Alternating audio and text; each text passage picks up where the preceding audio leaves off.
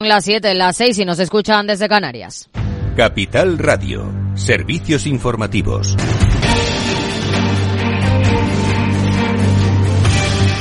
¿Qué tal? Muy buenas tardes. Seguimos pendientes de si la reunión del sector del campo con el Ministerio de Agricultura calma las aguas, a pesar de que los agricultores han ido al encuentro con pocas expectativas, como dice el presidente de Asaja Extremadura, Juan Metidieri. Tengo muy pocas expectativas. Un gobierno que financia regadíos, un gobierno que financia plantaciones de riego de olivar en Marruecos y un gobierno que va a meter 250, 2.500 millones de euros en Marruecos para una desaladora. Eso es un verdadero insulto a toda España entera, no solamente al sector agroganadero. Entre tanto, el sector del transporte pide que se garantice el derecho a la libre circulación y asegura que la situación es insostenible. Juan José Gil, secretario general de Fenadismer, da un ultimátum al Ministerio del Interior y a la Generalitat de Cataluña y amenaza con protestas si no se soluciona la situación que se garantice algo fundamental que es el derecho a la libre circulación. No podemos ser siempre los transportistas los rehenes de otros tipos de movilizaciones. Nosotros, por supuesto, respetamos eh, las reivindicaciones, incluso las podemos entender, en muchos casos son muy similares a lo que reivindica el sector del transporte, pero no puede ser que sus movilizaciones sean a costa de perjudicar la actividad o el trabajo de un sector tan importante para la economía como es el sector del transporte. Por eso le hemos dado un ultimátum tanto al Ministerio del Interior como a la de Cataluña, por todo lo que se refiere al ámbito de, las carreteras allá en Cataluña, para que estos eh, bloqueos que se producen en las carreteras finalicen y podamos desarrollar nuestra actividad con normalidad. Además, ha cifrado en 20 millones de euros diarios los perjuicios directos al sector del transporte. Y hablamos de empleo porque las pymes prevén un frenazo en la creación de puestos de trabajo este 2024, sobre todo en las microempresas. Beatriz Miralles. Las pymes verán frenada su creación de empleo durante este año con una previsión de incremento del 1,6%, la mitad que el año pasado. Esta cifra será más acentuada en el caso de las microempresas, llegando incluso a la destrucción de puestos de trabajo en algunos trimestres del año. Según el último informe elaborado por Randstad y la patronal Cepime, se prevé la creación de casi 175.000 trabajos en las pequeñas y medianas empresas frente a los más de 340.000 de 2023. Por sectores de actividad, la mayor parte del empleo creado se concentrará en el sector servicios, aunque el mayor incremento se registrará en la agricultura con un 2,8% más, lo que refleja la elevada presencia de autónomos. La construcción generará más de 10.000 empleos y la industria se estancará con un 0,2% más según las previsiones del boletín. En términos generales, el ritmo de crecimiento del empleo es la mitad del que hubo en 2023 y una tercera parte del del 2022, lo que muestra una ralentización que desde CEPIME atribuyen a un incremento de los costes y una contención de la demanda.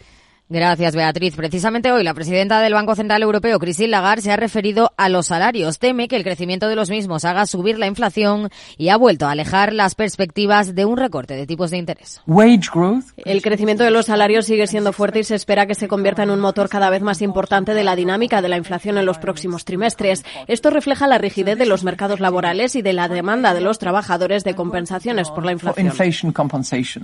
Y a las 8 el balance con Federico Quevedo. ¿Qué tal, Fede? Buenas tardes. Buenas tardes, Aida. Tenemos inflación y los datos no son buenos. Tenemos que analizar esto con Laura Blanco en nuestra lupa, así como un informe que se ha publicado hoy también con respecto a la productividad de nuestras empresas y eh, de futuro sostenible. Hoy vamos a hablar de la sequía y de cómo se puede afrontar este problema que está afectando sobre todo a dos comunidades autónomas, a Cataluña y Andalucía. Y lo más esperado de toda la semana, ya lo sabes, nuestra tertulia económica de los jueves, la mejor tertulia económica de la radio española aquí en el balance a partir de las 9 de la noche.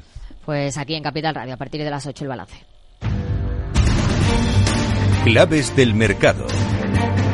El IBEX 35 cierra con leves subidas del 0,11% en los 9.927 puntos y se suma al resto de bolsas europeas. En la parte alta del selectivo destacan las alzas en Redella, Unicaja y Acciona Energía, mientras que en la parte baja los peores han sido Sabadell, BBVA, Fluidra y Amadeus. Si miramos al otro lado del Atlántico, tono mixto en Wall Street, el Nasdaq con caídas del 0,11% en los 15.840 puntos, mientras que el S&P 500 sube un 0,21% en los 5.011 puntos y el Dow Jones también con subidas del 0,45% en los 38.590 puntos. En el mercado de divisas, según las pantallas de XTB, el par euro dólar se negocia a 1,0760 unidades. Es todo por el momento. Les dejamos con Eduardo Castillo en Afterworld. Buenas tardes.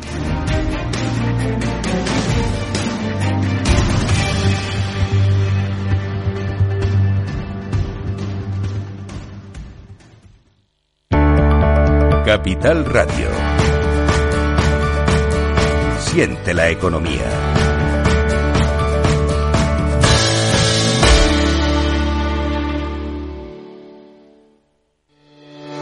Capital Radio presenta Caser Investment Summit, claves para la gestión de patrimonios en 2024 nos acompañarán Manuel Alejandro Cardenete, catedrático de Economía de la Universidad Loyola, Salvador Mas, CEO y fundador de GPT Advisor, y Asier Uribe Echevarría, director de Caser Asesores Financieros. El 20 de febrero, de 17 a 19 horas, desde la Cámara de Comercio de Sevilla. Reserve su plaza y asista al programa conducido por Luis Vicente Muñoz en el mail eventos@capitalradio.es.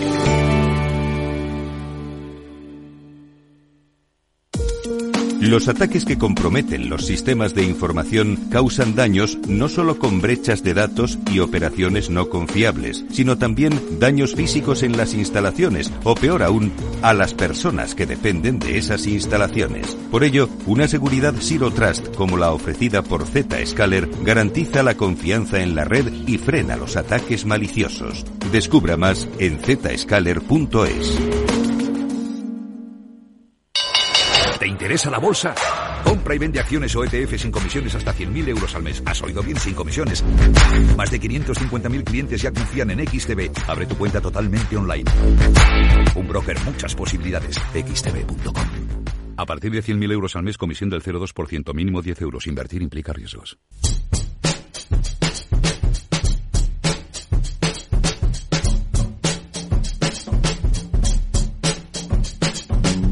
En Capital Radio, After Work, con Eduardo Castillo.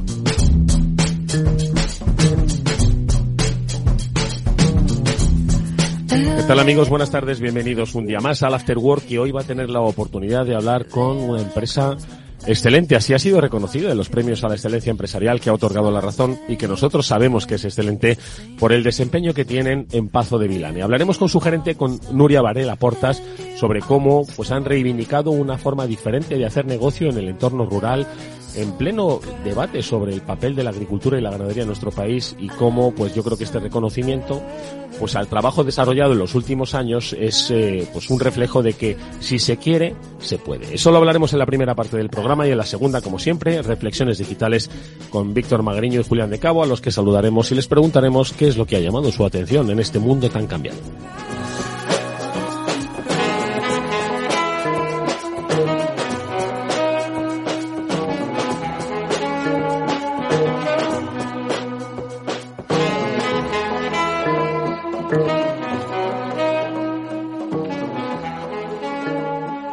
Bueno, como decíamos al principio, hablamos con una empresa que a nosotros nos gusta mucho porque representa una forma de hacer eh, precisamente negocio, pero también hacer territorio que ha sido reconocido recientemente como un trabajo excelente, porque precisamente Pazo de Vilane ha recibido el premio a la excelencia empresarial que otorga el diario La Razón, precisamente por el mejor modelo productivo sostenible y comprometido con el bienestar animal.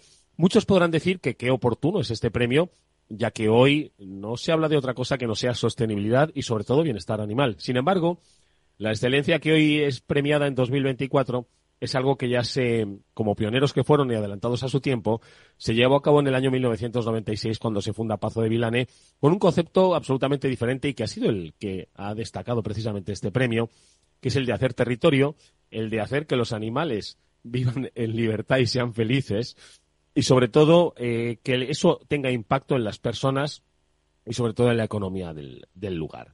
Hablamos con Nuria Varela Portas, que es su fundadora, es gerente de Pazo de Vilane, a la que lo primero que hacemos es felicitarle por este premio. Siempre es un gusto recibir premios. Nuria, buenas tardes. Hola, ¿qué tal? Buenas tardes. Eh, muchísimas gracias por la invitación. Eh, sí, bueno, está bien recibir premios.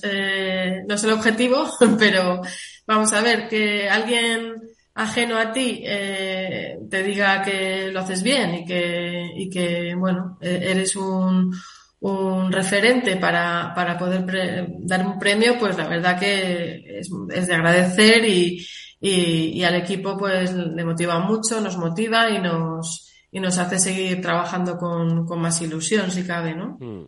Hombre, yo creo que, fíjate, obviamente a todos nos gusta recibir premios, pero como bien has aportado, el premio se hace cada día, pues cuando uno se va contento a su casa pensando que, que el objetivo para el que montó esta empresa en el año 96, pues se ha visto cumplido y se ha visto incrementado, ¿no?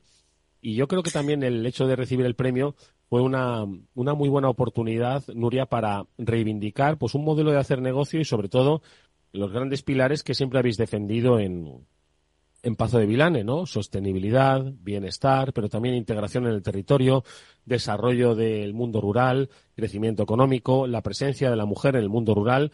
Y pudiste hacerlo cuando fuisteis a la ceremonia de entrega de premios. Esto lo reivindicaste en voz alta, de que se puede hacer, si uno quiere, se puede hacer, ¿no? Sí, fue un momento, bueno, eh, cuando te dan la oportunidad de hablar para, para un, un público distinto al que, al que estás acostumbrada, pues eh, sí, eh, la verdad que, que, quise dejar un mensaje, ¿no? Todas las empresas que estábamos ahí premiadas, bueno, había muchas empresas de diferente tipo, pero sobre todo la mayoría, o el, 100, el 99 o el 100%, eran empresas eh, ubicadas en el entorno urbano, quizá, bueno, pues con industriales, otras de comunicación, de marketing, bueno, había un, elenco muy grande, ¿no?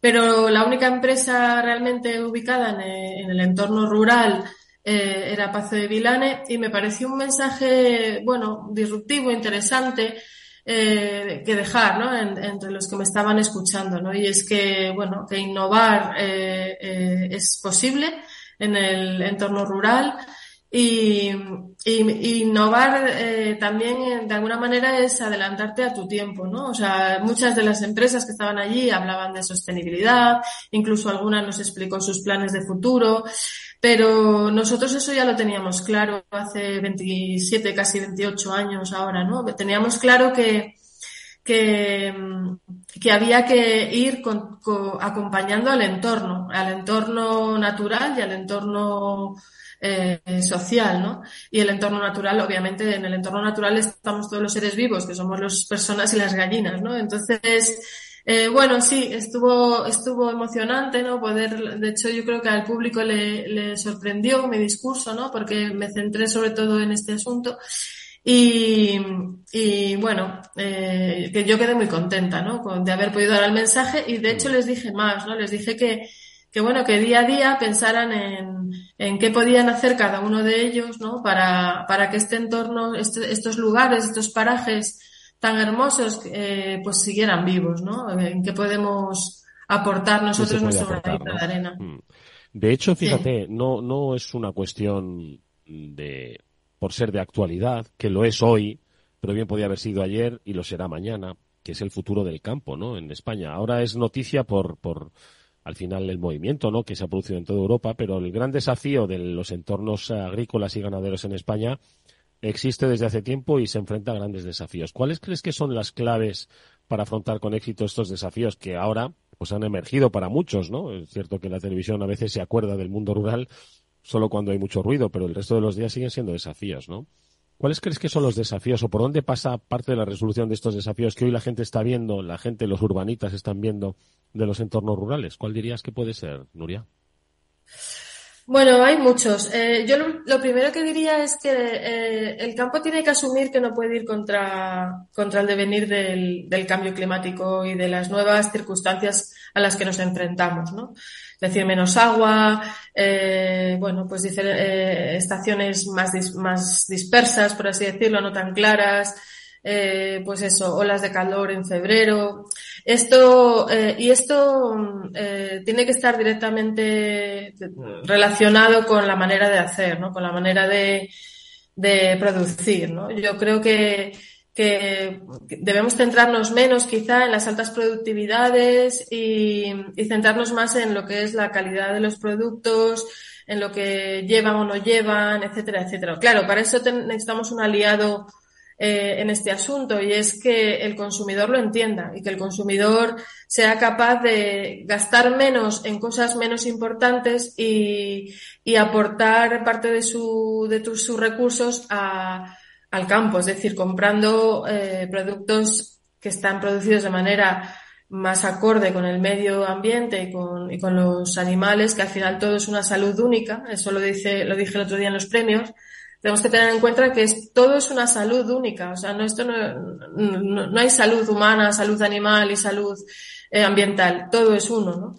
Y entonces tiene que haber un equilibrio. O sea, eh, se nos tiene que pagar mejor los productos, pero desde luego no es luchando, o sea, intentando volver al pasado, ¿no? De, de los fitosanitarios, de, de, de, no tener, no dejar descanso a la tierra. Yo creo que ese es un, un error. Para mí eh, quizá es un error, ¿no? De, eh, no podemos volver atrás, ¿no? Tenemos que asumir que esto es un camino sin retorno y, y necesitamos que, que el, o sea, que el resto de la sociedad lo entienda y, nos pague los productos por el valor que tienen, ¿no? Oye, Nuria, otro de los desafíos que tiene también, en realidad lo tiene la economía en general, las empresas en particular y el mundo rural, yo creo que de manera especial, por dos sentidos. Es el desafío de las nuevas generaciones, ¿no? Eh, por un lado, pues hay una nueva generación que debe heredar, ¿no? Pues una forma de trabajar que bien has definido con unos desafíos que se deben asumir.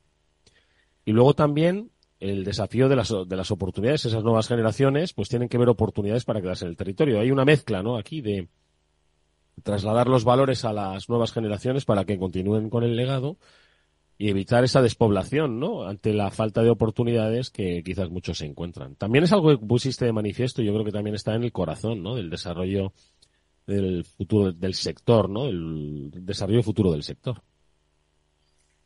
Sí, o sea, la semilla está en las nuevas generaciones, pero la semilla la tienen que, que eso también hablé, hablé de mis padres, ¿no? De, del eterno agradecimiento por haber inculcado esa semilla en nosotros de amor a la tierra y, y habernos, eh, bueno, pues habernos puesto en el camino, ¿no? Entonces, eh, eh, claro, las oportunidades eh, hay que valorarlas correctamente. Es decir, en el rural eh, hay una gran oportunidad de calidad de vida, ¿no? Lo que pasa que, que mm, bueno, durante muchísimas generaciones, o sea, o algunas generaciones, pues eh, las malas condiciones o quizá pues eso el poco retorno que se recibe del trabajo de, del campo pues ha, hecho que, que, los padres, los abuelos expulsaran de, de este entorno a, la gente joven, ¿no?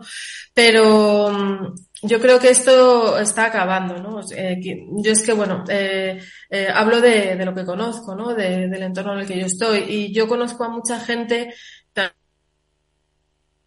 también lo decía el otro día, que ya me repito, ¿no? Pero intenté decir muchas cosas en muy poco tiempo, que la gente joven no se quiere ir del medio rural, ¿no? La gente joven quiere vivir en, su, en, sus, en sus raíces, quiere vivir en su entorno, con, con las personas con las que ha crecido, con sus abuelos, con sus padres, pero hay que darles esas oportunidades. Y esas oportunidades pasa por, por lo que decía antes, por valorar eh, eh, justamente eh, lo que nosotros producimos, eh, y también, obviamente, eh, en, en, que las administraciones pongan los recursos eh, y los servicios en nuestros entornos para que nos quedemos, o sea, unos decentes centros de salud, unas buenas, unos buenos servicios municipales, un, entornos donde, donde encontrarnos, casas de cultura, oportunidades de formación, etcétera, etcétera. Perdón. Y yo creo que de esta manera, o sea, eh, haciendo un frente común, podríamos conseguir que, pues eso, el éxodo rural, ¿no? Oye, Nuria, esto es un entorno, yo creo que ideal. no, no, sé si es fácil de conseguir a priori. Y sobre todo también fácil de aceptar, ¿no? Por, por parte de la cultura agrícola y ganadera de nuestro país, ¿no? Hablabas de que hay que enfrentarse a una realidad y que se puede ser sostenible y cuidar el bienestar animal y ser innovador en este terreno y además ser exitoso, porque al final de lo que se trata también es de que la empresa sea exitosa para poder pagar las nóminas todos los días y si es posible contratar más eh, personas para hacer crecer el entorno, la empresa. Entiendo que no es fácil, ¿no? Eh, esta, esta lucha, pero también que hay, como también reivindicabas, es que dijiste mucho en poco tiempo, la capacidad de innovación que existe. Vosotros lo hicisteis, pues son muchos años innovando y hoy cada vez parece que se nos exige una innovación permanente, ¿no? En ese sentido, Pazo, ¿cómo, cómo enfoca la innovación que lleva desde su, desde su creación? Mm, yo es que no, eh, no, soy muy partidaria de la innovación permanente. Eh, yo creo que la innovación permanente, por lo menos en la industria de alimentación, es algo que, bueno, que se ha puesto de moda. Eh, cada año hay que sacar un producto nuevo, más novedoso, con más bifidus, con más no sé qué. O sea, eh, yo creo que lo verdadero innovador es, es lo auténtico. O sea, es, es, y es lo que tiene, o sea, eh, una realidad detrás eh, tangible, ¿no? Eh, que es, y, y, sobre todo lo innovador es lo que tiene, sigue una hoja de ruta y no se sale de ella. En el caso de Paz de Vilane, eh, ha sido eh, uno de los de las claves de nuestro éxito es que hemos sido siempre fieles a esa hoja de ruta y, y, hemos ido aprendiendo sobre esa hoja de ruta. Es decir, nosotros cuando iniciamos nuestro camino hablábamos de una sostenibilidad, pero no éramos no éramos tan expertos como ahora, ¿no? Ahora nosotros eh, tenemos líneas de investigación en alimentación, eh, hacemos muchísimas más acciones, o sea, somos, sabemos más sobre sostenibilidad también porque el mundo sabe más, o sea, y, y, y sigue aprendiendo, porque nosotros, el mundo va a tener que seguir aprendiendo sobre cómo ser sostenibles, ¿no? Entonces, eh, mm, yo no creo que haya que innovar para el éxito. Eh, muchas veces se aprecia eh, más lo auténtico, lo real, lo tangible que, que, lo novedoso. Y en el caso de Pace Vilane es, es, la clave de, de, nuestro camino, ¿no? Es eh, mantener nuestra esencia, es decir, seguir eh, sacando nuestras gallinas al aire libre, mejorar los pastos, plantar árboles, eh, probar en nuevas alimentaciones, eh, investigar sobre la manera de emitir menos metano al, al, al medio ambiente, eh, trabajar sobre, sobre la salud eh, mental o, o, eh, de nuestros trabajadores. Es decir, eh, yo creo que, que lo que hay que ser es bastante mm, sólido ¿no? en lo que haces y, y, y seguir esa hoja. ¿no? Hombre, sin duda alguna es, un, es una hoja de ruta interesantísima, ¿no? Para, para mm, cualquier empresa, ella sea allí en el, en el entorno rural o en entornos urbanos y que hagan tecnología. Creo que esa base de, de trabajo y conocimiento es eficaz si alguien lo sabe llevar bien, ¿no? Y por eso te pregunto, ¿cuál crees que es un poco la clave? Las, las personas, el, acercarse con, con, cariño. ¿Cómo lo hacéis en Pazo de Vilane para crear ese ecosistema tanto de personas como de animales, como de entorno, pues que al final se ha fusionado y trabajéis en una misma dirección? No es algo fácil, es algo que buscan muchas empresas pero no acaban de, de encauzar, de encontrar o de imbricar. ¿Cómo hacéis en Pazo? Nosotros trabajamos, eh, trabajamos sobre la cultura y los valores, trabajamos con la gente. Eh, sobre todo somos um, eh, muy cercanos siempre, siempre estamos atentos a, a, a, nuestro entorno, a nuestro entorno más cercano. Me refiero en este caso al entorno de la empresa, ¿no? Eh, hacemos talleres, eh, abrimos canales de diálogo, tenemos eh, muchísima, ponemos muchísima atención en cada individuo, es decir, eh, eh, si está, si está, estamos atentos a si la gente está bien, está mal. Eh, bueno, en el entorno de las gallinas el equipo técnico ya es una cosa, es que a veces eh, tenemos que echarles, ¿no? Porque es como, deja ya de observar las gallinas a ver si están bien, que están bien, ¿no? Es como, eh, nos hemos juntado un grupo de gente que, bueno, nos apasiona lo que hacemos, eh, creemos en ello y, y, además yo creo que también, mira, pues podría ser, ahora sí hablando contigo, una de las claves, ¿no? De es haber creado, ir eh, durante y poco a poco y con tensión eh, este grupo ¿no? de personas ¿no? que, que estamos enfocados en, en, hacer el mejor producto, el que tenga mejor bienestar animal y, y, y, vuelvo a repetir, y porque creemos en el propósito ¿no? de la empresa. Yo creo que, que la clave es tener un propósito muy claro eh, y luego difundir constantemente en cada acción y en la manera de hacer y de dirigir la cultura, los valores de la empresa. O sea, no vale poner un póster en, en, la sala de envasado sobre cuáles son esos valores si luego no se, no se practican, ¿no? Y, y los primeros que tenemos que practicarlos somos las, las personas que estamos en la dirección, ¿no? En la dirección, de ahí permeabilizar bien en los mandos intermedios, o sea, toda la parte de coordinación, de responsables, y que ellos sean, o sea, es, esa cultura va calando, calando, calando, y hace que, que Pazo de Vilanes sea una realidad, ¿no? Oye, pues eh, la verdad es que es un, un, ejemplo extrapolable que muchas empresas querrían, como he dicho antes, ya sea en el medio rural o en el medio urbano y en el sector, el, independientemente del que trabajen, pues tener esa convicción, ¿no? El propósito, los valores y luego esa comunicación y esa alineación. Ojo, que no se hace de la noche a la mañana. Esto hay que trabajarlo, hay que creerlo, hay que eh, ponerlo en práctica y luego medirlo, ¿no? Porque al final de lo que se trata no es de hacer por hacer, sino hacer con, con eficiencia. Ha comenzado. Sí, es que una cosa que te quería comentar es que, o sea, el, eh, el, discurso, o sea, lo que es el diálogo, tiene que ser lo mismo de dentro hacia adentro y hacia afuera, ¿sabes? O sea, no vale que el diálogo hacia afuera sea otra cosa que es el diálogo hacia adentro, ¿no? Desde la dirección. No sé si me explico. Sí. Nuria Valera Portas es uh, gerente, es fundadora de eh, Pazo de Vilane. Te agradecemos, Nuria, que hayas hablado con nosotros y que hayas inspirado mucho a quien nos está escuchando, que ojalá sienta que, independientemente del sector en el que se encuentra, pues crea que con vuestro modelo se puede ir muy lejos y tal vez lo repliquen. Eso estaría muy bien. Nuria, muchísimas gracias. Muchísimas gracias a ti, Eduardo, por invitarme de nuevo. Un placer. Hasta muy pronto. ¿Te sientes atraído por invertir pero no sabes por dónde empezar? XTB, el broker líder en el mercado europeo con más de 500.000 clientes, pone a tu disposición la mejor oferta del mercado. Ninguna comisión en la compra y venta de acciones y ETFs de todo el mundo hasta 100.000 euros mensuales. El proceso es muy sencillo. Entras en xtb.com y en 5 minutos abres una cuenta completamente online. Además, dispondrás de la mejor formación del sector a tu disposición, análisis diario de mercado y atención al cliente las 24 horas al día. Un broker, muchas posibilidades. xtb.com. A partir de 100.000 euros al mes, la comisión es del 0,2%, mínimo 10 euros. Invertir implica riesgos.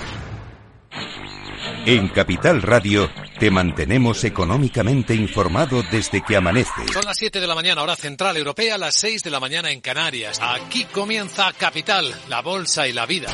Haciendo algún break en el camino. Enseguida, hora trading la hora más golfa de los mercados. Para continuar informándote después de comer. Son las 4 de la tarde, las 3 en Canarias. Esto es Mercado Abierto, en Capital Radio. Y que cierres el día conociendo todos los detalles. Señoras y señores, buenas noches, bienvenidos. Escuchan la sintonía de Capital Radio. Les invito a que nos acompañen aquí en el balance.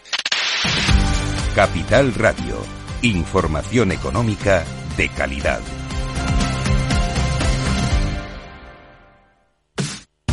Los viernes en Capital Radio te proponemos descubrir y comprender las estrategias de empresas con éxito que servirán de inspiración y ejemplo para la tuya. Escucha Metaempresas, un programa presentado por Andrés Arenas con la presencia y los consejos de expertos en distintas áreas y profesores de reconocida trayectoria. Todos los viernes a las siete y media de la tarde, Metaempresas, Capital Radio.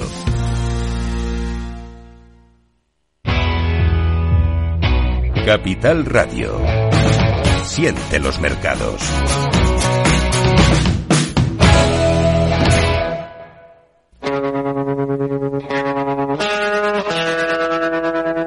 Después del trabajo, After Work, con Eduardo Castillo, Capital Radio.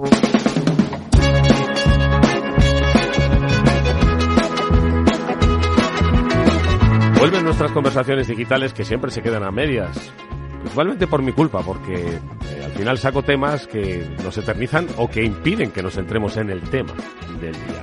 Julián de Cabo y Víctor Magariño nos acompañan nuevamente pues para tratar de ver esos temas de la vida digital, que hay muchos y muy pasionales los que hoy vamos a tocar. Les saludo ya, Víctor Magariño, ¿cómo estás? Buenas tardes. Hola Eduardo, ¿qué tal Julián? Audiencia, nada, aquí encantados después de la resaca del enamoramiento de ayer, pero con temas interesantes y chulillos y picantones. Decían, decían que España es uno de los países que menos celebra San Valentín. La verdad es que yo no sé si vosotros lo celebrasteis. Yo la verdad es que lo, he celebrado poco. Lo celebro todos los días, diría. Julián de Cabo, ¿cómo estás? Buenas tardes.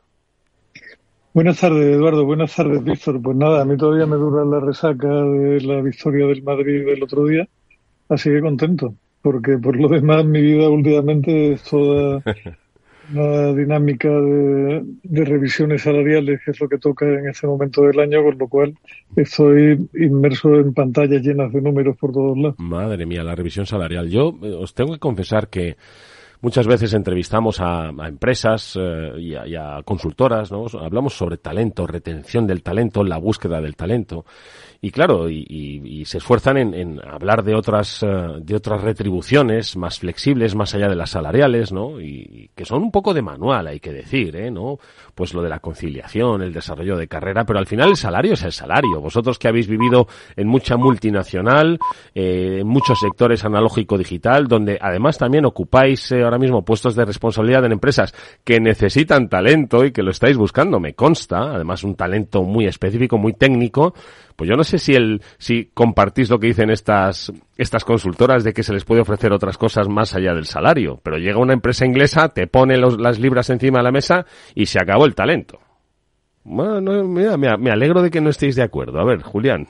No, no necesariamente, Eduardo. O sea, si ese, ese concepto de que el salario va mucho más allá que el dinero que te lleva a final de mes a casa, yo estoy completamente de acuerdo con eso. No hay una cosa que se llama compromiso. O sea, el mercado está ahí y, es igual para todo. Y cuando miras la cifra de rotación de personal en una empresa y otra, te das cuenta de que algunas duplican o triplican las de la gente que menos rota.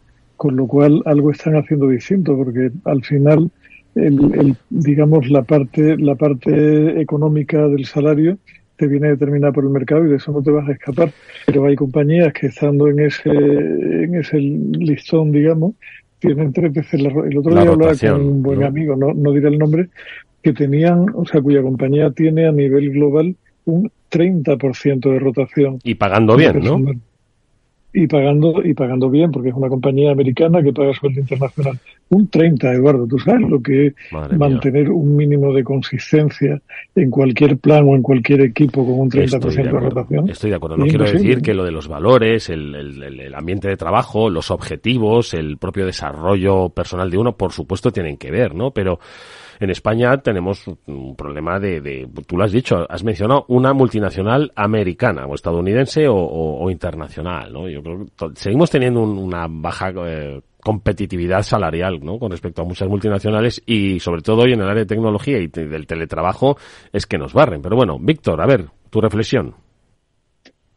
Pues, pues mira, lo primero, eh, certificar lo que acaba de decir Julián, porque yo no, no hace tanto en una cena con el director de recursos humanos de una de estas, que son una de las Big Five o Big Four, o, he, añadido una para, diluir más el efecto, eh, confe, confesaba que, efectivamente que esa cifra es correcta y lo de, lo confesar en una mesa, bueno, semi privado, pero estaba eh, varios directores de recursos humanos de otras compañías similares, eh, algunas españolas, otras internacionales, y nadie chistó. O sea, na nadie se le cayó el, tenedor a la mesa. O sea que debe ser un tema eh, bastante común, ¿no? Eh, a mí no dejo de sorprenderme, pero vamos, eh, lo que acaba de decir Julián efectivamente es así. ¿Sabes? O sea que, bueno, aquí ya sabemos todos cómo están los, los sueldos, ¿no? O sea, mal. Está mal. Yo, yo que manejo entry level sueldos, o sea, sueldos de primer trabajo de alumnos norteamericanos de la NYU, y no tiene nada que ver con el que pueda esperar, eh, pues por ejemplo, mi hijo, que también es graduado de NYU, pero que no es norteamericano. Simplemente por no ser norteamericano, quítale un cero. Así, de entrada, eh, para simplificar los temas, ¿no? Entonces, es, es, es un, eh, y yo creo que eso forma parte del empobrecimiento paulatino que ha sufrido este país desde más o menos la década de los 2000, eh, desde la crisis, que no hemos levantado cabeza, la crisis financiera de 2007-2008, y, y, y cada vez vamos a peor cada vez vamos a peor y, y esto es, es, sangrante, es sangrante ver eh, cómo están los niveles salariales prácticamente de cualquier cosa. Lo que no baja es la presión fiscal, pero bueno, es, tampoco quería entrar en este jardín así de lleno. No, no quiero meterme yo. No sé Una si Julián quiere rematar este tema o, o, pasamos a hablar de sexo, que es de lo que hemos venido aquí. sexo, sexo es algo como dinero, lo recuerdo de cuando era joven y soltero probablemente. Eh, a ver, Eduardo,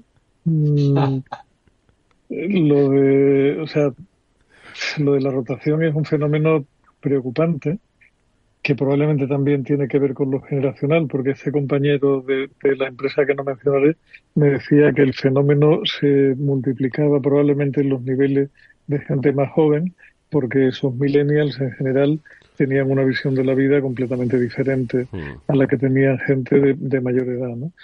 Pero el, el, problema con eso es que eh, es malo para todo el mundo porque lo que se te olvida frecuentemente es que si tú tienes un 30% de rotación, no solamente tienes que cambiar toda la plan o sea, un tercio de tu plantilla a lo largo del año, sino que tienes que conseguir que ese tercio alcance un nivel de productividad razonable, lo cual, por definición, te lleva un tiempo que no es, no es despreciable. Cuanto más alto probablemente además sea el nivel del Ejecutivo, más difícil es que tome todo, todo lo que tiene que tomar de la nueva compañía, se impregne de la cultura, sea capaz.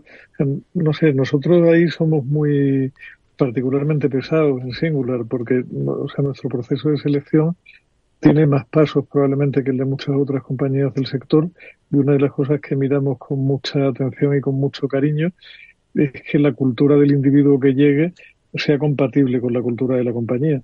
Porque lo que sí que tenemos claro es que, digamos, la, parte de conocimiento técnico, tú sí la puedes poner a un individuo en cualquier momento sin mucho problema. Es una cuestión de tiempo y de exponerlo a las influencias necesarias. Pero tú no puedes hacer de una persona de 30 años no, no, lo puedes convertir en más honrado, no lo puedes convertir en más empático, no lo puedes convertir en, en, más capacitado para dirigir equipos de personas de una manera responsable.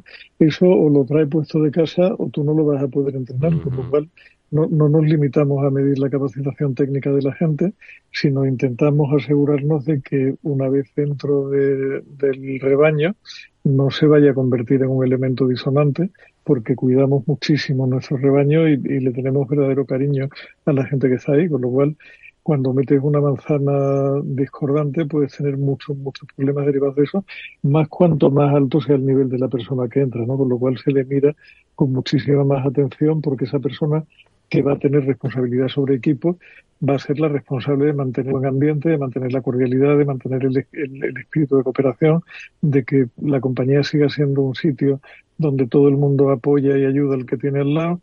Si pierdes eso, pierdes completamente la esencia y al final lo pagas en términos de rotación, en términos de ineficiencia y quien termina por pagarlo es tu cliente además, claro. Uh -huh. El cliente no, no sabe por qué pero resulta que cuando contrata con la consultora X en lugar de con la consultora Y, los proyectos se alargan, la gente se va, de pronto aquel que sabía hacer las cosas se ha ido porque alguien le pagó 2.000 euros, o a lo mejor porque él le pagó 2.000 euros menos, pero se iba a un sitio con mejor ambiente. En fin, al final es una, es una rueda, una rueda de negatividad la que se crea con ese tipo de situaciones. No sé, por cerrar un poco el tema, yo siempre me acuerdo, además, un día le vamos a invitar aquí a la radio a, Víctor Magariño Senior, ¿no? Eh, siempre, siempre me acuerdo de él porque, claro, hablando de este tema, os pregunto, nada, un sí o un no. ¿Hoy es posible eh, pasar muchos años en la misma empresa, como hizo el señor eh, Magariño Senior en Sears, porque entiendo que pasó muchos años allí y desarrolló una, una intensa carrera profesional allí. No sé cuánto tiempo pasó allí en, en la compañía, Víctor. Bueno, no, tanto. Eh, fueron unos cuantos, no, te podría decir, no sé, tres o cuatro o cinco, no, no, lo sé, no me acuerdo. Pero no pasó más básicamente porque se marcharon. Eh, se cerraron, chaparon, chaparon el chiringuito español. Eh, y, y, bueno, luego también estaba en la época de joven y, y, también tenía una buena progresión y le ficharon de un lado de otro y tal. Pero, Pero lo de pasar eh, 20 bueno, bueno, años, 25, como era un poco por donde yo iba, en la misma empresa, ¿eso hoy es posible? ¿Creéis que eso es posible? ¿Sí? A ver, yo, yo conozco ejemplos. De hecho, tengo, estoy casado con uno. eh, eh, pero tampoco abunda muchísimo. Yo creo que ahora es más difícil. Eh, pero los que empezaron hace 20, 25 años, pues todavía, todavía quedan algunos. ¿no? Ahora les están mirando con, con ojos de cordero en las empresas al que lleva 25 años, ¿sabes? Julián, ¿tú crees de hecho, que sí? un caso reciente de alguien que se marchó, incluso renunciando a la antigüedad después de 18 años. Fíjate. Un caso muy reciente. Bueno, de una ser un proyecto muy interesante, fíjate. Julián, ¿tú crees que sí es posible o qué? Sí, hombre, yo, yo, todos los días por la mañana veo en el espejo a un tipo que lleva 33 años dando clase bueno. en el mismo sitio y que, y que nunca ha dado clase en otro, ni se lo plantea porque le tiene un respeto y un cariño a su casa que va mucho más allá de lo que te paguen o te dejen de pagar. Interno profesor, Julián de Cabo. Bueno, pues ya que estamos Oye, a mí- hablando de estas cosas tan profundas, hablemos soy- de sexo. hablemos Digo de que, sexo. es- que- que yo soy más infiel que eso, Julián, que me da igual si me queréis invitar Y un que día. si ¿eh? Víctor lleva su conocimiento allá, allá yo donde lo pongo- pidan. Soy más de, imponer algún cuerno. Bueno, ¿por, Bueno, por qué, por qué quiero hablar de sexo? Venga, ¿por qué quiero hablar de sexo? Por San Valentín. No, esto fue una noticia que nos envió Víctor, ¿eh? hay que decir, hay que atribuir que las noticias de carácter picante nos las envía Víctor. Bueno, económico picante, no vamos a llamarla así. A ver, esto, Eduardo, eh, para mí es claramente clickbait, ¿no? O sea, eh, una, es una pieza muy simpática del, del Daily Telegraph y, y se titula Why the World Stopped Having Sex, que castellano paladín sería ¿Por qué el mundo ha dejado de tener sexo? Y obviamente eso es clickbait para mí, pero no, no tanto por el sexo, sino podría, podría decir igual, ¿por qué el mundo ha dejado de comer carne o patatas? Y también para mí sería clickbait, ¿no? O sea que... ¿Y por qué ha dejado de tener sexo? Eh, bueno, más que el por qué, eh, yo había tomado aquí alguna nota para ir rápido y tampoco quiero abrumar ni a vosotros ni a, ni a la audiencia con mucha estadística, pero empezaba el artículo de alguna manera tirando la toalla diciendo, mira, si los franceses, que son el paradigma de, de- Que, de la cree- actividad que creen sexual, ser el paradigma de la actividad sexual. bueno, se- esto, claro, lo, lo ve un inglés, ¿no? Que es el que escribe para Daily Telegraph, ¿no? Entonces, para un inglés, un francés, acordaos el chiste ese, ¿no? De los dos franceses en la isla, dos ingleses, dos alemanes y tal, ¿no? Eh, Luego, si no lo cuando cerremos el micro, lo contamos. Luego lo cuento. Entonces, eh, para un inglés, los franceses es como el rien ne va plus, ¿no? El no va más de, de- de la, de, de la actividad sexual y tal. Entonces, daba algunos datos que dice, mira, si en Francia están así, tenemos que preocuparnos todo el mundo, ¿no? Y luego, y luego hablaba de eh, una serie de estadísticas ya de otros países. Y, y ya, spoiler alert, yo no quiero ir ahora a vivir a Japón, porque ahí están mal, ¿no? Lo siguiente. O sea, muy Nunca, nunca, nunca anduvieron muy duchos, ¿eh? Muy Algo- Algunas cosas raras, pero nunca anduvieron esto. Pero bueno, el motivo, hay un motivo, ¿no? O bueno, Bueno, eh, entiendo que habrá varios, ¿no? Pero pues, apuntan a un motivo. Pri- Primero las estadísticas y luego el motivo, como siempre, se lo dejo a Julián. Yo voy con, con un poco con, con- con la diversión y con el chiste y luego, luego ya entramos en motivo. A ver, se- según, según el Daily Telegraph, bueno, según las estadísticas, que hay varias y variadas y tal, obviamente no, no vamos a fiarnos solo de una. Dice, 24% de los jóvenes, bueno, jóvenes, de las personas entre 18 y 69 años, confiesan que no han tenido sexo en el último año. En Francia. Estamos hablando de Francia. Eh, el 24%, ¿eh? de 18 a 69, o sea, una muestra potente. Bueno, en 2006, ¿sabéis cuál era el porcentaje? El 9. O sea, se ha multiplicado casi por 3. Esto es ir a, ir a peor. Claramente a peor y muy deprisa. Vale, luego, eh, el, el 28% de los de 18 a 24, fíjate tú, queda más bonita, de 18 a 24, que es como para estar todo el día dándole al tema. Eh, el 28% dice que nunca, jamás ha tenido sexo. ¿Cuánto era el 2010 en el 2006? El 5%. O sea, que hemos multiplicado por, si no, sí, por Otra 6. vez, 6 por 5, 30, ca- casi por 6. O sea, eh, y esto es en Francia, ¿no? Eh, y luego terminaba con Francia, decía que en el total de la población, el 76%, solo, solo el 76% confiesa haber tenido sexo en el último año. Dice que es el porcentaje más bajo en los últimos 50 años. ¿eh? Y esto en Francia, que se supone Si esto que es Francia, en Japón están sonando los grillos, los estoy oyendo ahora mismo. Bueno, Cri, a ver, cri. en Japón, mira, la estadística de Japón es para, para echarse a temblar. El 68% de los matrimonios dice que o no tiene nada de sexo o casi nada de sexo. Eh, 44% nada, o sea, casi el 50% del matrimonio no tienen nunca sexo y el 24% dice que casi nunca. Casi nunca será, pues, pues no, sé qué, ca- casi nunca, ¿no? Y claro, obviamente eh, el problema que sub- subyace de eso es que no se tiene niños, porque claro, si no se practica el acto, pues hay menos probabilidades de, quedarse, ¿no? En Corea del Sur dice que está cerquita de Japón, dice que el 33% de los adultos confiesan no haber tenido sexo en el último año, el 33% de los adultos. Y parece ser que se ha puesto de moda en Corea del Sur, algo que ah, probablemente os suene. Dice que hay decenas de miles de mujeres jóvenes que han dicho a las, las cuatro nos. ¿no? Las cuatro nos es no a novios, no a tener sexo con hombres, no al matrimonio y no a tener hijos. Decenas de miles es una corriente que se ha hecho muy popular en redes sociales en Corea del, del Sur. Con lo cual, yo por ahí voy a intentar no pisar mucho, por, no vaya a ser que se, que se pegue algo. Bueno, y luego hay más, más estadísticas, ¿no? Si queréis alguna más cercana, dice que han hecho un estudio en 33 países con una muestra que no está mal, 180.000 eh, eh, teens, o sea, eh, jóvenes de, edad de, por debajo de los 20, que dice que en ningún país había subido el porcentaje de gente que había tenido sexo eh, por debajo de los 15 años. En ningún país. Y que en todos había disminuido. ¿Vale? Con lo cual quiere decir que la gente joven, básicamente, eh, me hace gracia porque está así, no, no con esta amplitud, pero lo he compartido hoy en mi clase de lenguaje. Claro, todo, estos son medio teens, medio, medio de 18 a 24. Y bueno, no veas tú las carcajadas y tal. Cuando he dicho que nuestra generación, tal, en principio dice las estadísticas que teníamos más sexo. Entonces, ahí ha, habido de todo, ¿no? Ha habido bufidos, pitos y, de todo, ¿no? Eh, y ya, si queréis termino. En Alemania dice que mm, el 52% eh, dice que al menos lo hace una vez al mes, el 52%, y que hace cinco años eh, era el 56%. Bueno, aquí la, la pérdida no es... Alemania es más disciplinada, quiero decir, está, estará, por supuesto, en, agenda, ¿no? Entonces, quiero decir, es una disciplina que toca ahora, pues ya está. O sea, solamente cuatro puntos en cinco años, bueno, pues está dentro de lo, de lo normal, ¿no? Y luego, fíjate, en Reino Unido, en 1991, los adultos decían que tenían sexo cinco veces al mes. En 2001, cuatro veces. En 2012, tres veces. Y la que tocaba ahora no la han podido hacer por el COVID. Con lo cual, eh, imagínate. que el COVID fue un gran, un gran impulsor, no solo de la natalidad, ¿no? sino entiendo de las estadísticas que hemos comentado. Pero ¿qué ha pasado? ¿no? ¿Qué ha pasado de 2006 a hoy, 2024? Ha pasado casi dos décadas, ¿eh?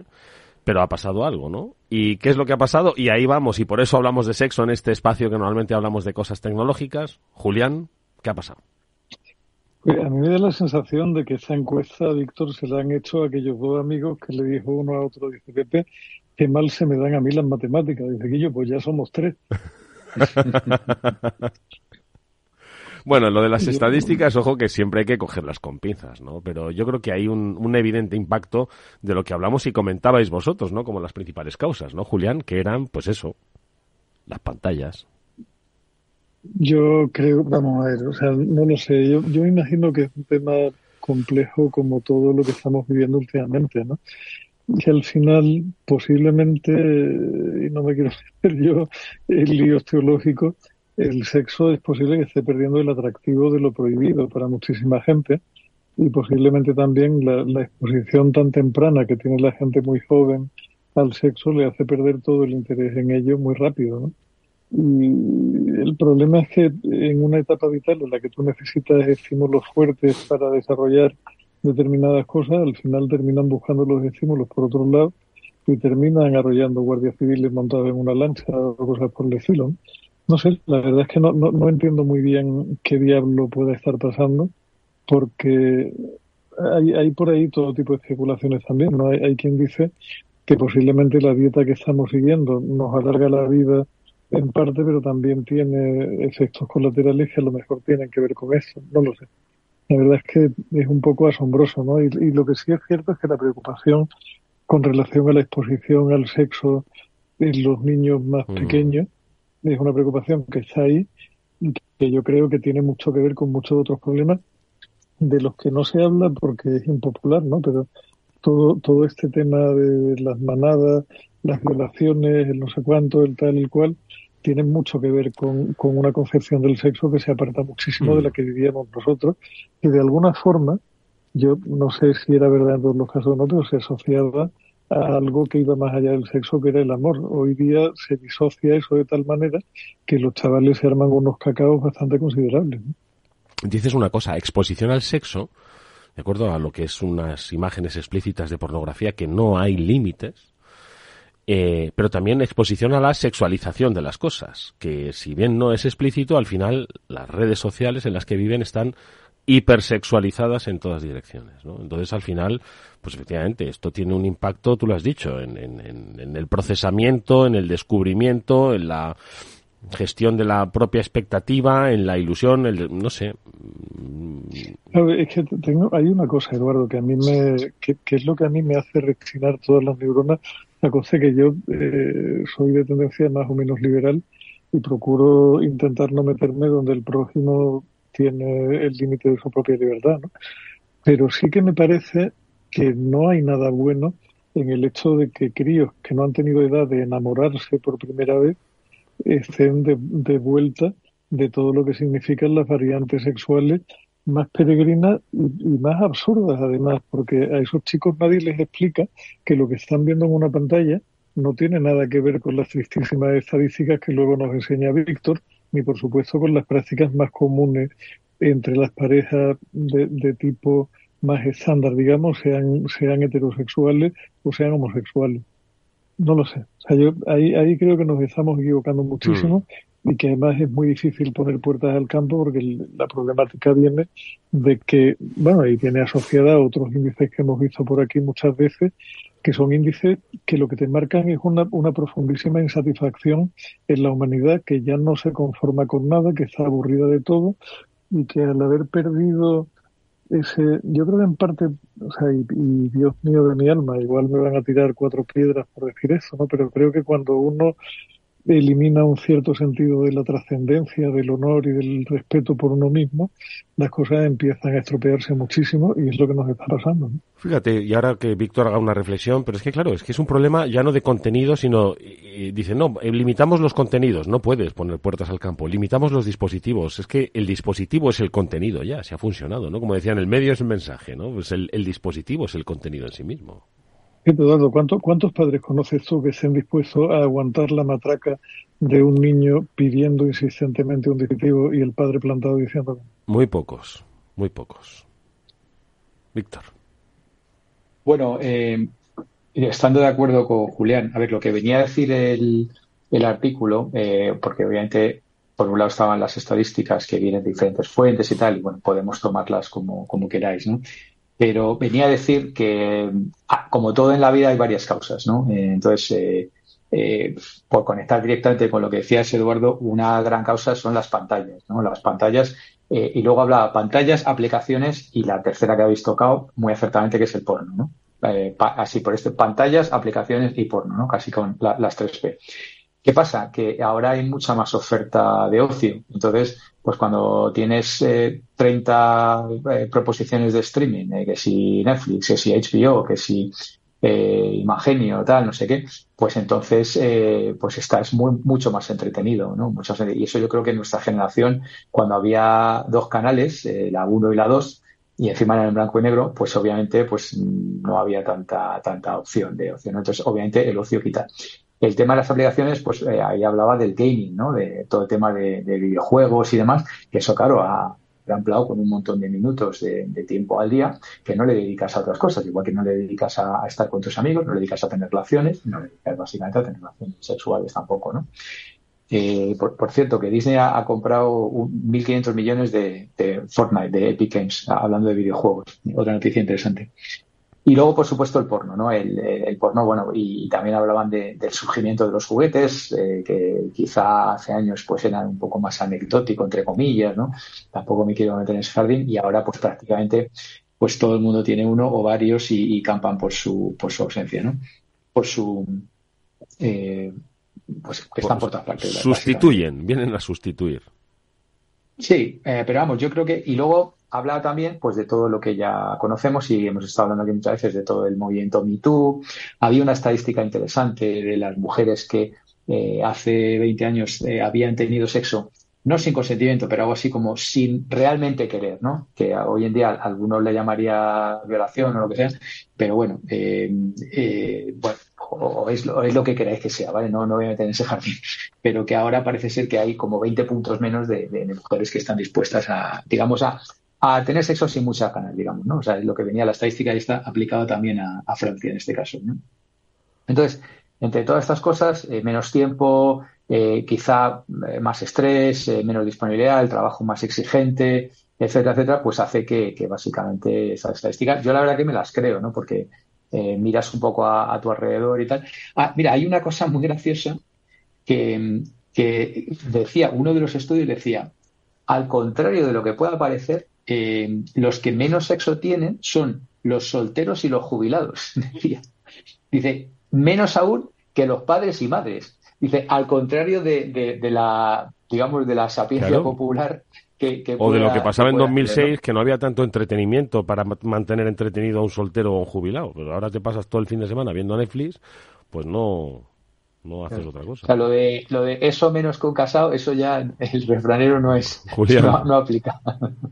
No, pero que, a ver, que, que, al final todo esto tiene que ver con un fenómeno que va mucho más allá, vamos, que donde, donde está implícito el tema de la relación sexual. Si, si recordáis aquel libro del que hablamos bastante la temporada pasada, que era el de robots sexuales y carne vegana, es verdad, es verdad. Eh, aventuras en la frontera, de etcétera, etcétera, etcétera. Ahí, ahí se hablaba de ese fenómeno, o sea, de cómo la gente, por miedo al compromiso y por no querer comprometerse con nadie, prefería robots de cualquier tipo que les dieran un buen rato y olvidarse de mandangas, ¿no? Y es en lo que estamos, o sea, al final eh, yo creo que lo que lo que estamos es en un, en un mundo cada vez más egoísta, cada vez más ensimismado y donde esas estadísticas, que por cierto yo creo que son casi todas del occidente opulento y decadente por completo, pues nos llevan a darnos cuenta de que esto va muy mal encarrilado. Al final, los chicos de hoy no quieren tener pareja fija, no quieren comprarse un coche, no quieren comprarse, no quieren nada que les ate, no es nada que no sea mi, propia Claro, es, es, la autosatisfacción, ¿no? Como el chiste aquel de Pepe baja la basura y el Mario que le contesta, anda, pues dile al Satisfyer que lo baje, ¿no? Es que estamos, estamos ya en eso, ¿no? No sé, en cualquier caso yo creo que, fijaos, Víctor ha mencionado, ¿no? Varios, varios aspectos, ¿no? Como posibles eh, causas, ¿no? Que definía el artículo.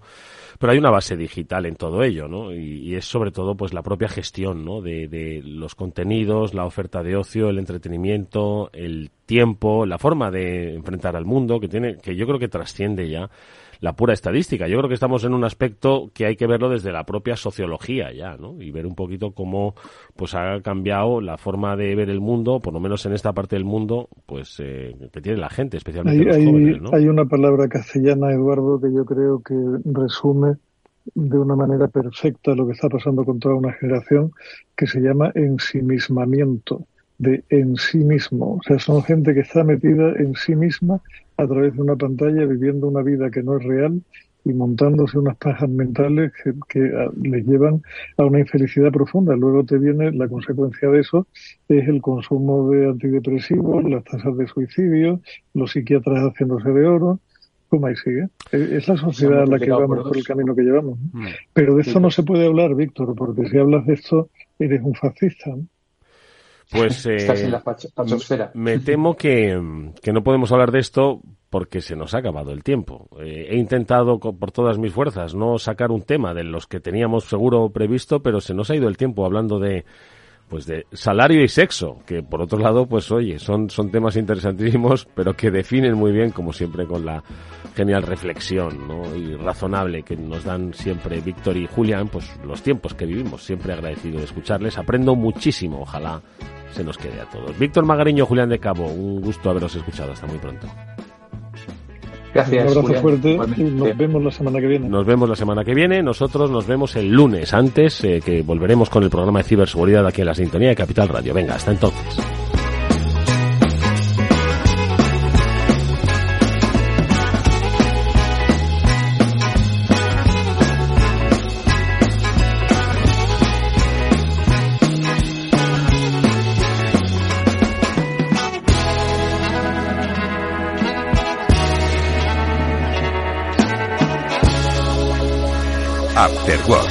Con Eduardo Castillo.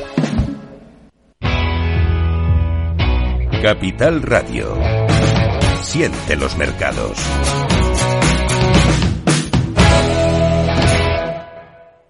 ¿Qué es ir más allá? Con Arval podrás llegar donde te propongas de la forma más sostenible y darle a tu empresa todas las soluciones de movilidad que necesite, asesorando con las mejores opciones de movilidad para las distintas necesidades de tu flota, con vehículos electrificados, bicicletas, coche compartido. Arval, la transición energética arranca aquí. Más información en arval.es. Capital Radio la genuina radio económica.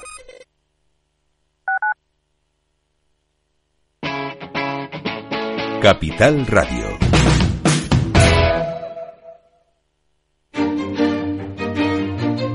Valor Salud. Tiempo de salud. Su actualidad, sus personas, sus empresas. Todos los viernes a las 10 de la mañana en Capital Radio, con Francisco García Cabello.